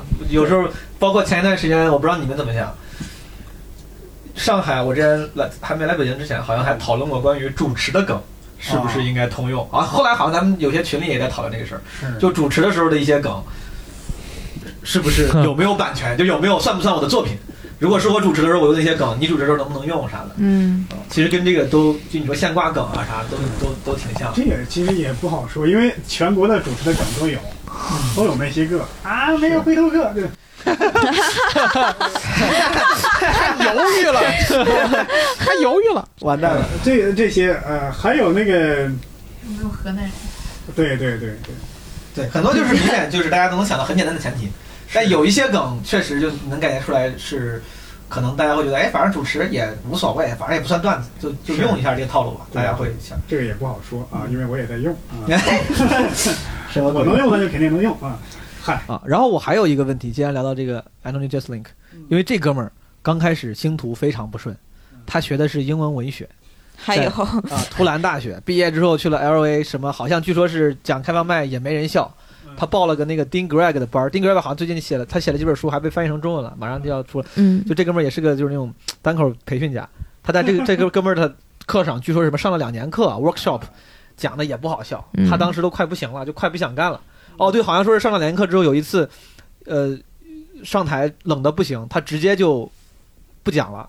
就是去当编剧去了，有大概有几年都没讲，就是 Anthony，直到后来又回来继续讲，然后他就是个典型的，就是靠感觉应该是靠努力创作，现在慢慢算成名了。刚开始的星途非常不顺，然后还有一些演员，比如像 Kevin Hart，就是一出来就是从小就好笑的不行，对吧？然后咱们就聊个比较俗的话题来当做这一期的结束，就是几位觉得对于单口喜剧表演来说啊，天赋跟努力哪个更重要？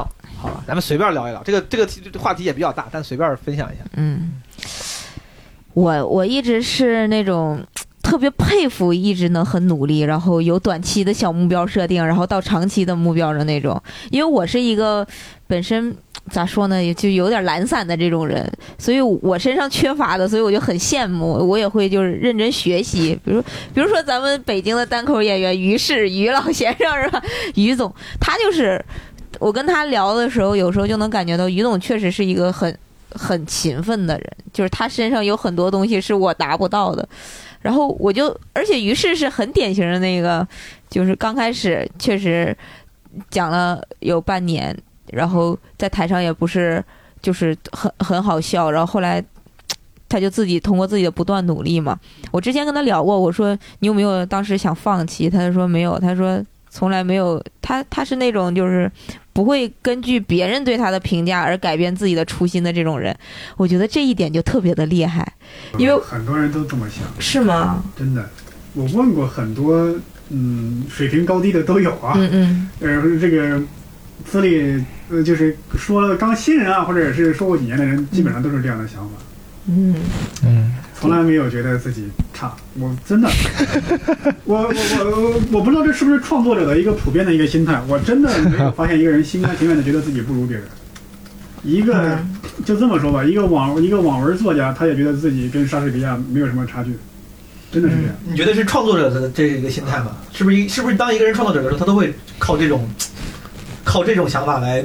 鼓舞自己，给自己给 催眠自己。我不知道是鼓舞还是催眠，但是包括我本人，包括我身边很多人，只要他一创作，哪怕他写歌，他可能会觉得我不比周杰伦差，他都是这样的心态。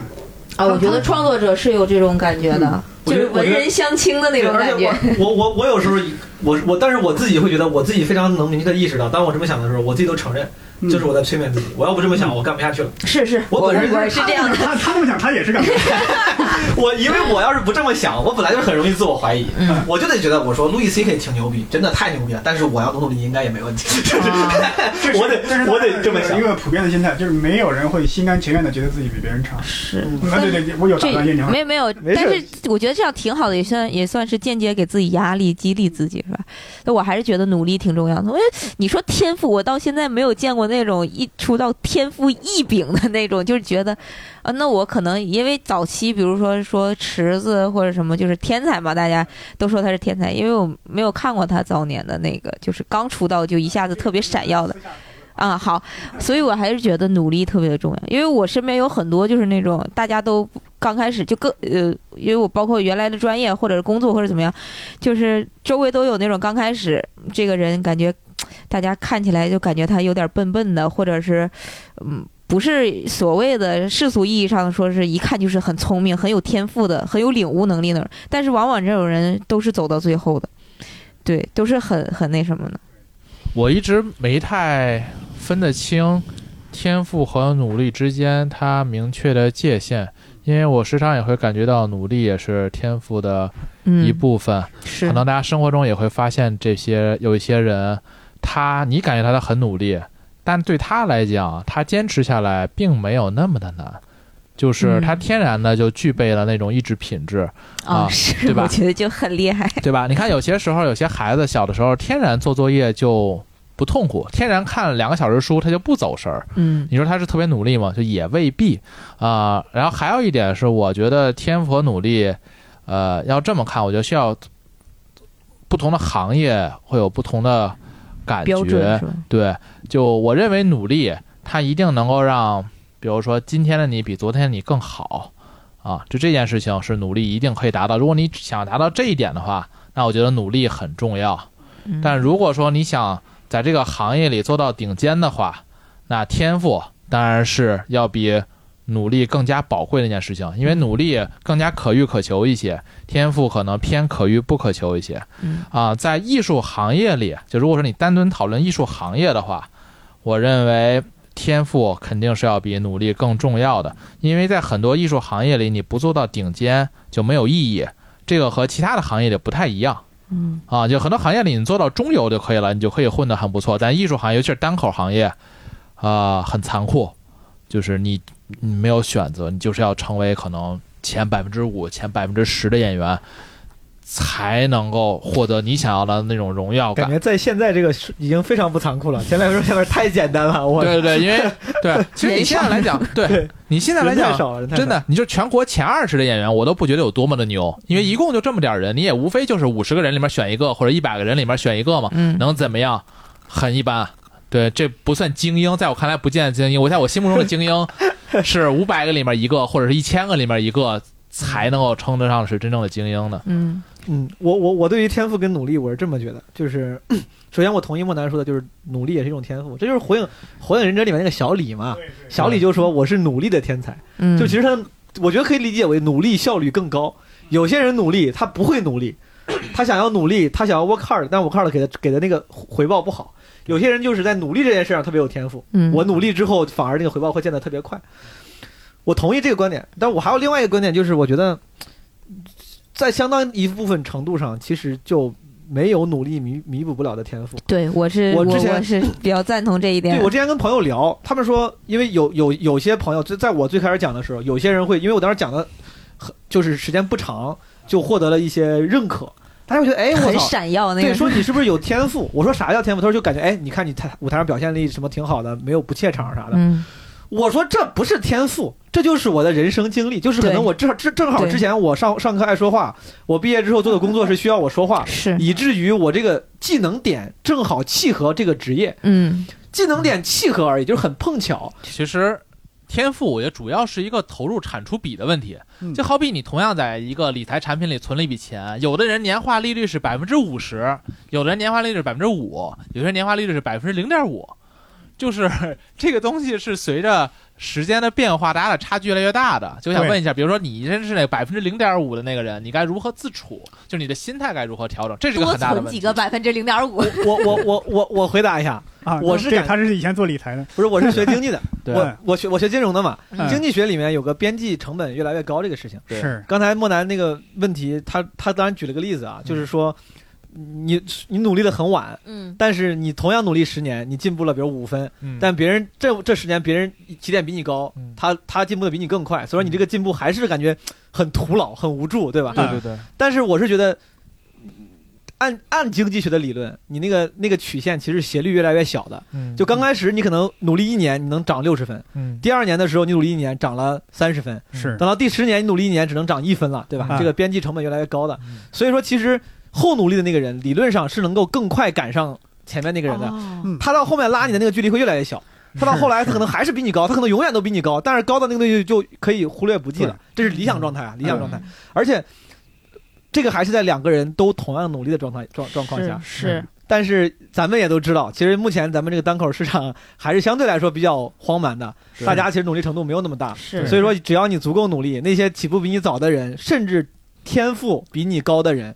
想要赶上他们那些天赋，想要培养出你本来不具有的那个性格 （personality），嗯，其实我觉得可行性好像都还是挺大的。对，而且演艺行业啊，变数很大。对，包括这个经济学领域也是变变数很大呀。对，这个人有时候很可能再努力也没什么用，这都有可能，是对吧？你你只要永远在这努力着，永远不停，谁知道以后会怎么样？除非到死那一天你确定确定了，对吧？我我是对，所以说嗯，咱是嗯，你说，我是觉得就是反正我认清我可能就是一个普通人，嗯，就我可能我觉得大部分人就是天才是极少数极少数，金字塔塔尖的那一部分人是很少数的，就是很有天赋的那种，就是大部分人。你不努力能怎么办呢？就你不努力，你可能都达不到你努努力的那个水平。就你不努力能怎么办？哎呀，还有英宁，这才多大，二十多岁，你就什么认清自己是个普通人了？你这我这三十好几了，我心里我怎么想？我这 你也没多大，我 我就是我就是觉得是个普通人，而且我觉得就还是嘛，我因为我比较喜欢就是周杰伦，嗯，然后我看过他的一些采访，他其实从刚出道的时候，他就是。很自信，他就觉得我的音乐就是最他口头禅嘛，我的音乐就是最屌的，嗯，就是华语乐坛目前来说，我的就是最屌的，我的歌可以做到二十年之后听还是很很那个，就是没有被时代淘汰的那种东西。就我觉得这部分人是很小撮的一部分人，是这个大部分人只能靠自己。我我得跟你说一下啊，这个名人啊。一面对镜头说话就不一样，是这样啊，就很谦虚是吧？就会很装逼啊，而且装的不露痕迹。你你你要是真能穿越回到二十三十年前，你又碰到十几岁的周杰伦，他又怎么说，对吧？他到时候没他到时候没准是求爷爷告奶奶，趴在别人家门口跪了一晚上，都有可能。哎，不过我我想问大家一个问题啊，就是我刚才说了，就我觉得努力和天赋它是不同。层面上来看的，就是它分领域。嗯，就我觉得，比如说你是一个高考的一个学生，我觉得努力很重要。嗯，就你考五百分，就是比你考四百分强；六百分就比五百分强，这是一定的。但是，就我想说，在艺术领域里，大家怎么来看？大家觉得艺术领域里，大家需要尽早的认清这个事实，然后换轨道吗？我我，大家觉得？我觉得，就比如你看英宁川说的音乐人，嗯，那个就就是一个少部分人，他占据很大部分资源。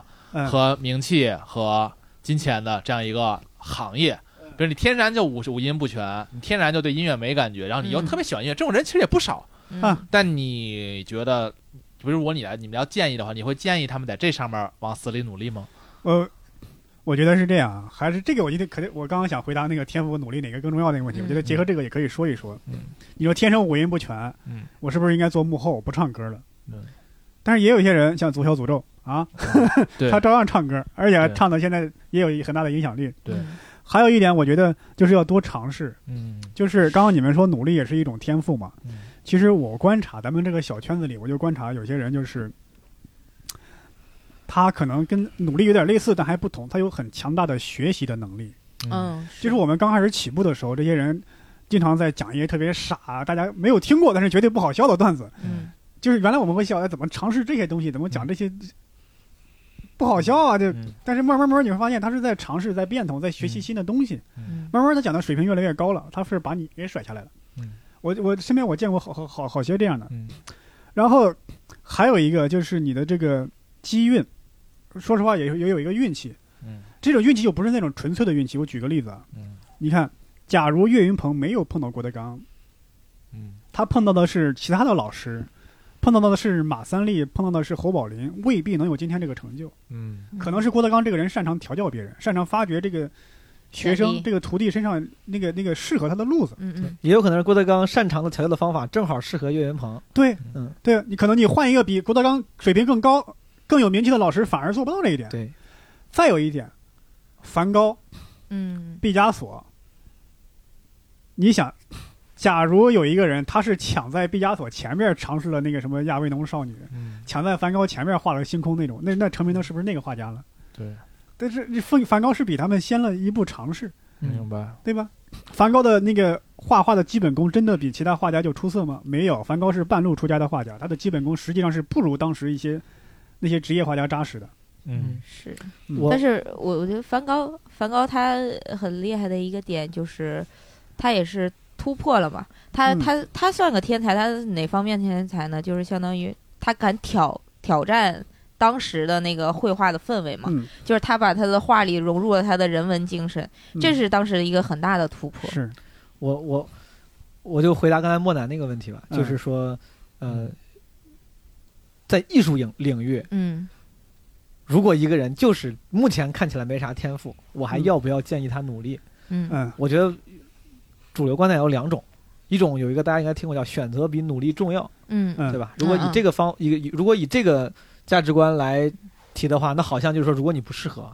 那就算了，因为选择比努力重要，不要做无用功，扬长避短，不要去硬刚，对吧？嗯，我其实也很认同这个，我我一直很认同扬长避短，不要取长补短，就是你有长处你就养养你的长处。嗯，但我觉得选择比努力重要这个价值观是用在功利的目的上的。嗯，就比如说我现在到底干啥活挣钱，或者说我怎样才能在三十岁的时候买套房，这个时候我都要开始想选择比努力，我要选好赛道或者怎么怎么着。但如果这个艺术这个领域是你本身就是感兴趣，你就是喜欢，那这个时候这个。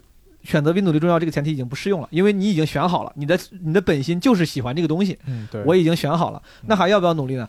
我其实觉得就是真的还是得努力，因为我同意你说的，就是在艺术领域，你没天赋，你做不成大师。嗯，就是大师是一定需要天赋的。是，但是如果你的目的，打个比方，不是作为大师，你就是想作为一个挺受人欢迎的艺人，打个是，我不想做贝多芬，我做个凤凰传奇。挺好的，或者说我做个，甚至我觉得在贝多芬面前，可能周杰伦都不算是最有天赋的那种，对吧？他可能在历史的很那个史册上，周杰伦可能比贝多芬的那个评价可能要低不少啊。嗯，但是，但是不同领域的对啊，但是我我我的意思就是，他如果你的你的目的就是想做成个哎赚赚靠这个吃饭，赚点钱，同时还有点名气，是过得衣食无忧。那我觉得真的不用考虑太考虑天赋的事儿。你考虑天赋，可能你就是想我要名留青史，开创新的领域，然后重新定义这个行业，那可能需要天赋。但反正我不知道，从大家就刚你说给接接受那个虚拟的接受建议的那群人，他们是什么目的？我假设他们的目的跟咱差不多，就是说，哎，我喜欢这东西，我想靠这个吃上饭，想靠这个吃上饭获得认可，并且活得还不错。如果是这个目的的话，我觉得不要放弃努力。这个这个，我觉得这问这个问题的可能就是有一些这个行业的新人，他刚加入这个行业，他没有不太有自信，希望获得一些认可，希望获得一个有资历的人的建议吧。嗯，对。不，最近我看那个有些综艺节目，什么演员那些，什么演员请教，经常有演员新演员过去问问导师说：“导师，我就是想问问，他们演完之后，他说我就是想问问你，看看我这个。”到底适不适合干这一行？我到底能不能干演员这一行？我听了好几个人问这个，嗯，我当时看到很有共鸣，因为咱们自己干这一行，作为新人，有时候也会产生这样的疑疑惑。当时什么陈凯歌啥的就说，但是他们作为 前辈，肯定也会有一点鸡汤的意思在里面，就说就没有啥适不适合的，你能走到今天这一步，就说明你已经适合了，剩下就是你得努力啊啥的。哎呀，我跟他们正好相反，嗯，我是一开始特别有信心，演了好几年之后，我才觉得。我是不是没天赋啊？我觉得，嗯，但是刚才感觉上了个价值，弄了很鸡汤，觉得努力很重要。但是我最终的那个想法跟伯伯刚才说一样，我就觉得其实最终他妈还是看运气。就是你所以说反而更不用在乎我要不要努力了，你就该努力努你的力。你要今这一辈子你就没这个运气，也也就没了你的起码自己不留遗憾。对对对，你要是有你的运气，你这个努力一定是会有回报的。我感觉天赋可能有的时候就是你，我都觉得。天赋这个词太太宏大了，感觉有的时候我们可能就是擅长某一件事情。是不是？我觉得是这样，就是说天赋和努力这件事情，它是一个特别彼此促进的一件事情。所以我觉得这个是天赋它真正的力量。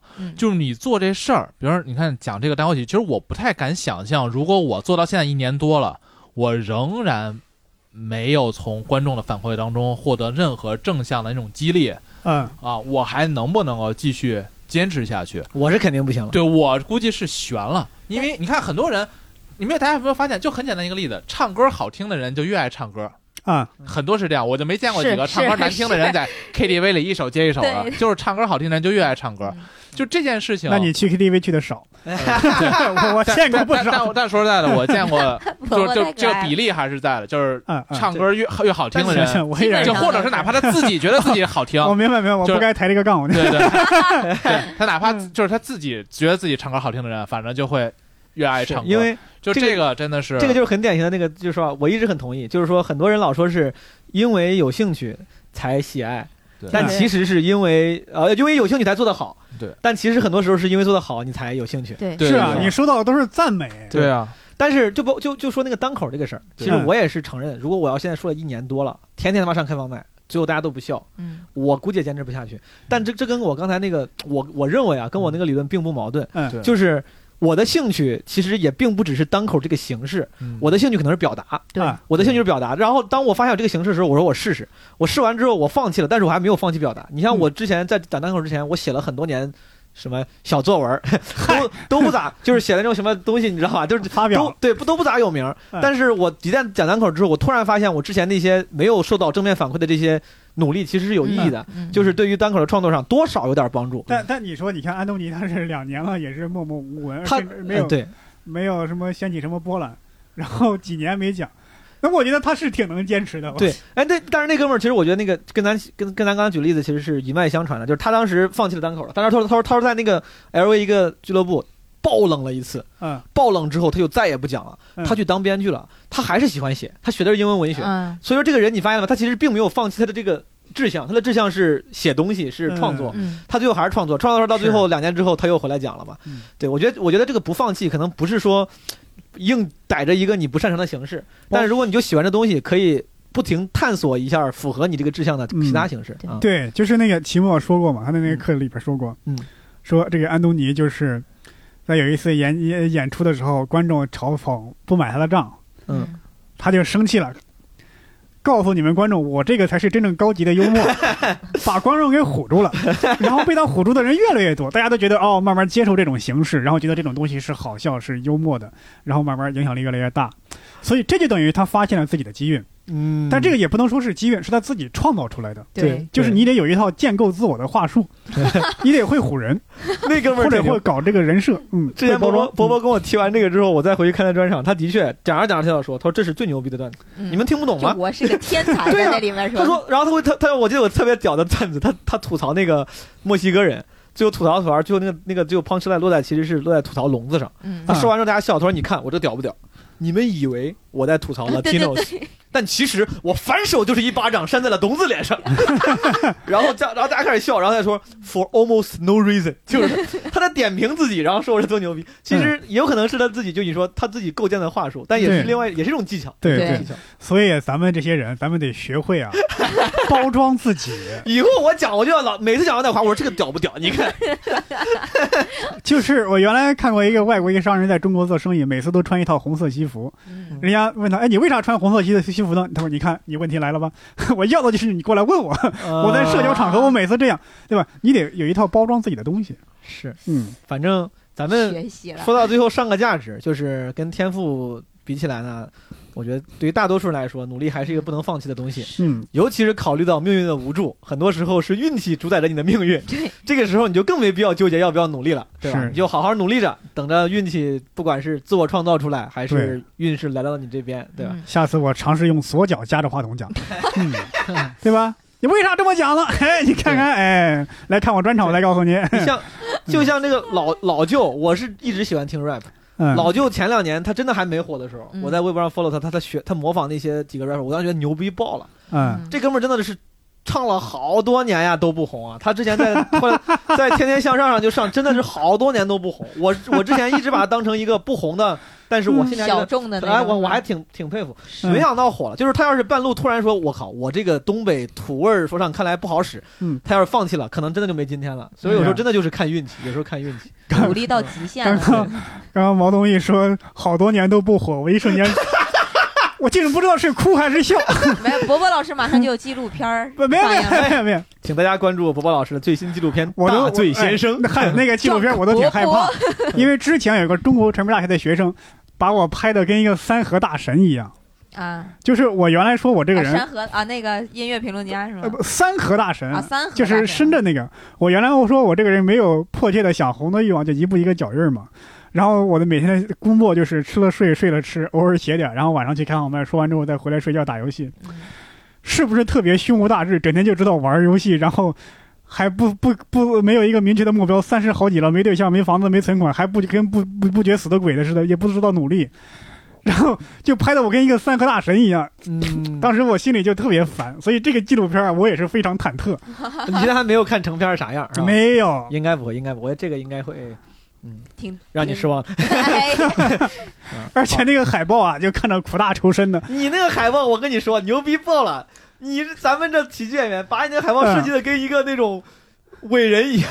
我也是，我说这是鲁迅呢，还是大头照，还是老舍呀？这是飘渺的那种沧桑的岁月感，像雨像雾又像风。我感觉好像我一个人穿越了黄河一样，穿越了沙尘暴。好的，朋友们，今天我们聊这个安东尼·杰塞尔林克 （Anthony Jeselnik）。杰塞尔林克，我们聊的也还行。塞尔达传说，塞尔达里面的林克。然后。呃，聊的还不错，然后不知道大家听的怎么样？你们要是咱们自己说自己就别说不错了。我要我就要用这个记者，我跟你说，学习了。我们这一期聊的呀，朋友们，那是非常的好。你看，我们从刚开始聊背景知识，转一画风一转，就到了这个单口的技巧，到后来上价值到了天赋与努力。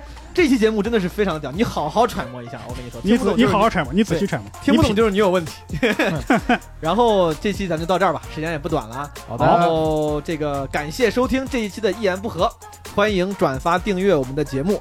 然后希望在线下看我们演出的朋友呢，可以关注公众号或者微博单立人喜剧。好，希望了解更多电台外故事，可以关注我们的电台微博一言不合 FM。欢迎加入听友群。听友群，然后可以搜索微信号“一言不合”拼音二零一九，相关节目信息及歌单可以在栏目内的详细信息查看。各位听众，我们就再见啦，拜拜。